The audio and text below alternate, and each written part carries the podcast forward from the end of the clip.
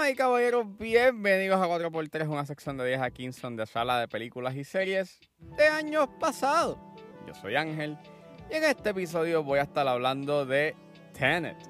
Tenet está disponible para rentarse en plataformas video on demand, así que si es hora de regresar al pasado y recordar, es porque a 4x3 acaba de comenzar.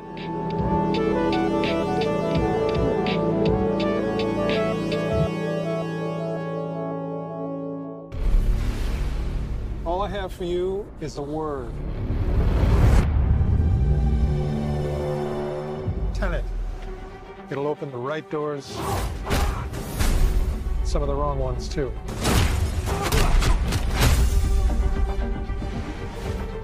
Use it carefully.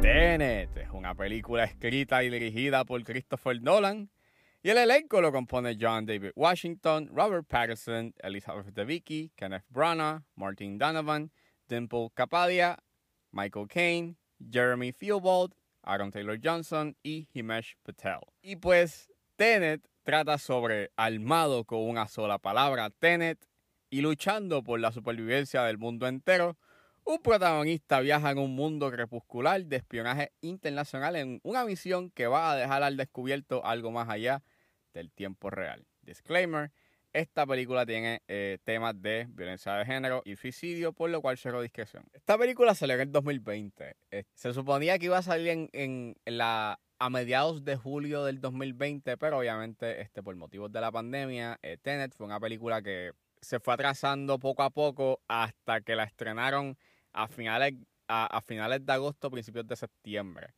Eh, se convirtió en la primera película, you know, like blockbuster, este, en estrenar en las salas de cine y la, toda la campaña y los reportes que salían sobre Tenet este, en ese momento y al parecer este, el disgusto que tenía Nolan y su insistencia en estrenar la película a, a pesar de las condiciones know, sociales y, y, que estábamos en medio de una pandemia, pues fue algo que lo encontré de mal gusto por parte de él, si es que fue verdad de que él estaba you know, insistiendo en que la película tenía que salir, you know, sea como sea. Y pues yo recuerdo que yo vi Tenet eh, en diciembre del 2020 porque eh, la pusieron para rentarse, you know, a esa a esa fecha me costó 19 pesos rentar Tenet. Y a, mí no me gustó Tenet este, eh, cuando la vi por primera vez. Este, yo la encontré sumamente compleja, este, a veces dependiente de la exposición, pero entonces era una exposición que no te explicaba nada, sino de que eh, te confundía más y más y estabas más perdido. Claro, visualmente, pues obviamente eh, es súper, eh, es espectacular, obviamente, pues tengas a Hoyte Van Hoytema y toda la cosa, y es pues Nolan y dirigiendo, así que hay, o sea, él es habilidoso, como he dicho, Hiro, en todos estos episodios de eh, donde he hablado de la filmografía de Nolan, pues sí, él es un director bien habilidoso, pero Recuerdo que cuando yo la vi por primera vez, pues encontré sumamente eh, compleja. O sea, yo, yo, encontré esta película bien convoluted. No sé qué pensar de esta película fuera de que es una película. Este. y pues, este, revisitándola, que solamente, que esta es la segunda vez que la veo, sorprendentemente me gustó un poquito más. Yo, yo, creo que en parte tiene que ver porque vi una entrevista eh, que le hicieron a Nolan en donde él hablaba sobre su filmografía y como mucha gente ve su cine como algo bien complejo en donde pues no lo puedes como que, you know, eh, grasp por completo eh, viendo una película de él por primera vez, pues él responde a esas quejas con no trates de entender mis películas, solamente disfrútate el viaje. Y teniendo ese, teniendo como que esa filosofía de él en mente, viendo tener en esta ocasión, la encontré pues bastante trippy. O sea, es una película que todo ese concepto del inversion y de que básicamente estás viendo eh, el tiempo normal, pero a la misma vez estás viendo simultáneamente eh, el tiempo invertido y eso trae una secuencia bien trippy de acción. O sea, vamos, que ver un carro y no este eh, eh, que se volca al revés y no ver, cómo se acomoda de nuevo antes de que lo volcaran, pues es bastante bastante trippy el efecto y no ver cómo disparan, pero en realidad no están disparando, están, están atrapando la bala. Pues está divertido, está, está fun, ¿verdad? Está fun, al igual que el final, like el final es yo no sé qué rayos pasa al final. Yo lo único que sé es que yo estoy viendo disparos, explosiones, eh, una explosión al revés y, una, y una explosión normal. Ese efecto se ve brutal. Visualmente es bastante sorprendente, pero yo no sé, o sea, si tú me, o sea, si tú me preguntas de qué trata Tenet y de qué hay con los conceptos de la inversión y toda la cosa, mano, no te sé no te sé decir. Yo creo que para eso tú necesitas un doctorado en física, porque en verdad, este, no sé. Y eso es algo que le juega en contra a la película bastante, porque pues hay un punto en que tú no, tú no estás entendiendo, tú no te puedes... Resulta un tanto difícil tú poder como que adentrarte a la trama de esta película, porque pues te están tirando unos conceptos que son nuevos, que sí visualmente te dejan claro qué es, pero entonces termina siendo como que, ah, ok, estoy viendo eh, cosas pasar en pantalla, pero en realidad eh, no, te estás disfrutando, no te estás disfrutando del todo la narrativa de la película. Si no le das casco a la narrativa, el concepto está fun. Y pues admiro mucho su practicalidad. Es una película bastante ambiciosa en sus valores de producción. O sea, la fotografía de Hoyte Van Hoyte más espectacular. Creo, que la mayoría de esta película fue, fue, filmada en IMAX, sino en su totalidad. Si no es que fue filmada en su, en su totalidad. Los colores que emanan en esta película son espectaculares, al igual que las locaciones en las cuales ellos filman. Pues, emana un, cierto tipo de, de clase, de lujo es lo más cercano que maybe tengamos de Nolan en hacer una película de James Bond, así de espías. Y, ¿verdad? Está cool. Los personajes, pues, ahí es en donde está el problema de esta película, porque tiene el mismo problema que yo tengo con The Dark Knight Rises, de que los personajes dependen mucho del likability, de su talento, de, del elenco. Eh, tienes, tienes, tienes al personaje de, de John David Washington, que, mano, él es un o sea, el tipo, a mí me encanta mucho cómo él actúa. En las películas donde él ha aparecido, él hace un excelente trabajo. Y no sé por qué Nolan decidió no darle un nombre. ¿Por qué se llama Protagonist? You know, The Protagonist. O sea, no tiene, o sea, yo estaba vibing o, yo estaba on board con su personaje por el hecho de que, ah, ok, es John David Washington. John David Washington, yo sé que actúa espectacular. El tipo tiene presencia, el tipo, mano, tiene control de una escena.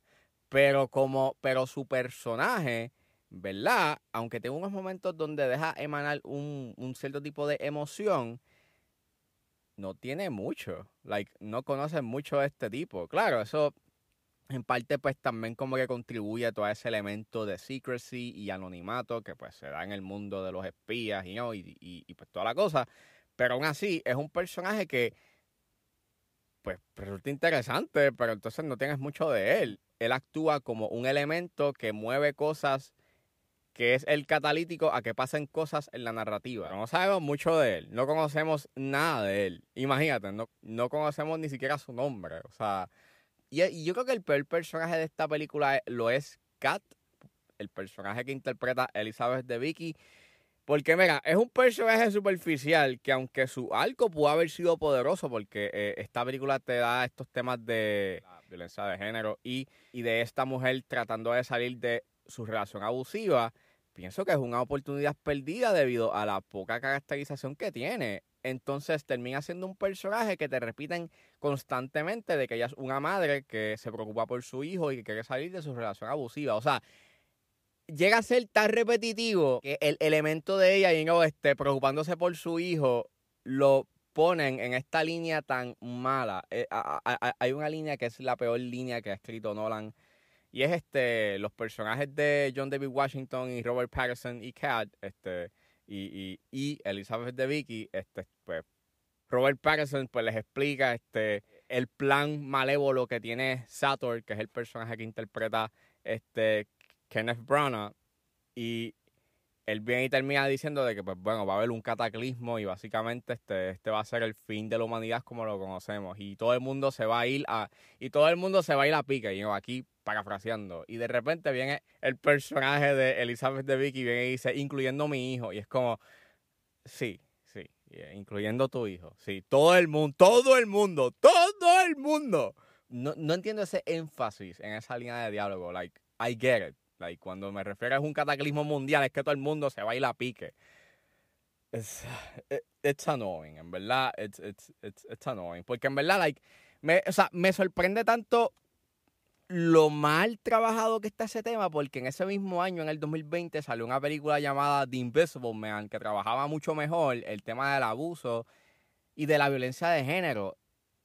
Y me sorprende tanto como en esta película hay muchas cosas que están ahí que pudiste hablar bien de ese tema, pero termina siendo superficial porque te vas por la tangente del efectismo y de nada. Vamos a hablar del tiempo y de, y de la inversion y toda la cosa. Y aunque sí, sí está interesante, pero entonces dejaste este tema también bastante importante y poderoso a un lado que le pudo haber dado mucha más emoción y no y le pudo haber dado mucha más mucho mucha más humanidad a la película. Fuera de ello, sí, las escenas de acción, como dije, tan chéveres. La música de Ludwig Göransson es tremenda, like, en verdad. Ese uso de, de, de y ese estilo industrial que tiene el soundtrack es espectacular. Al igual que la canción que suena al final de Travis Scott, To Plan, es espectacular. Like, es, una, es una tremenda canción. Y pues nada, revisitando Tenet está un poquito mejor, funciona bien eh, para ver efectismo por dos horas, por dos horas y media.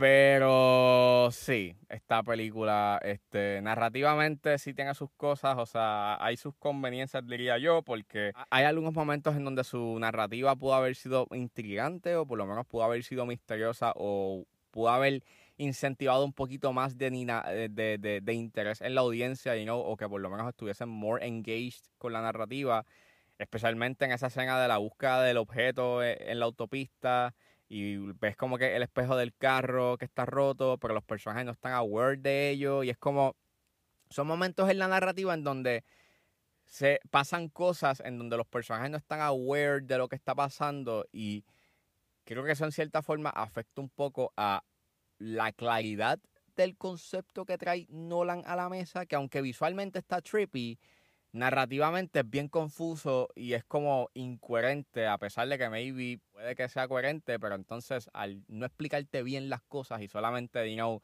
darte esa línea de don't try to understand it, feel it, pues es como, pues, ok. Me sorprende de que las últimas cuatro películas que ha hecho Nolan como que no me hayan gustado, especialmente Dunkirk. Pero aún con eso, no te puedo negar de que Nolan es un director bastante intrigante y que cada película que sale pues trae un cierto tipo de intriga porque es un tipo que sabe lo que quiere, sabe lo que hace en punto, sabe lo que hace a nivel visual y aunque, son, y aunque sus narrativas sí son un tanto cuestionables y en términos de eh, caracterización o por la complejidad que emanan eh, estructuras, las estructuras de las mismas, no te puedo negar de que su cine está cool, you Él ya se ha convertido o tiene este estatus de ser leyenda por las cosas que él ha hecho en el medio. Y pues, ¿verdad? Sí estoy pompeado por Oppenheimer, Yo espero que Oppenheimer este, sea una tremenda película, o por lo menos me sorprenda más de lo que él ha hecho en estas últimas cuatro películas. Pero nada, si ustedes no han visto Tenet, pues revisítenla. Sí, revisítenla. Por lo menos revisítenla por las escenas de acción, que en verdad este, tan, tan, tan trippy, por lo menos. This reversing the flow of time. Doesn't us being here now mean it never happened? You want to crash a plane, but not from the air. No, it's so dramatic. Well, how big a plane? That part is a little dramatic.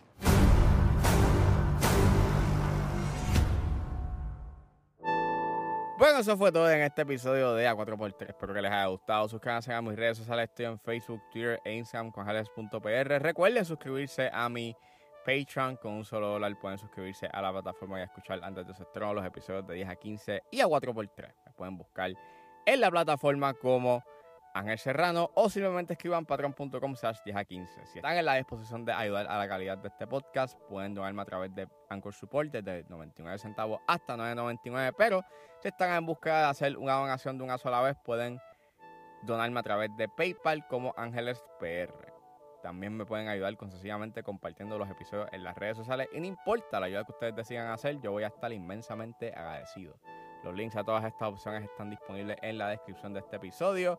Me pueden buscar en su proveedor de podcast favorito como 10 a 15 con Al Serrano. Y gracias por escucharme. Recuerden suscribirse y nos vemos en la próxima.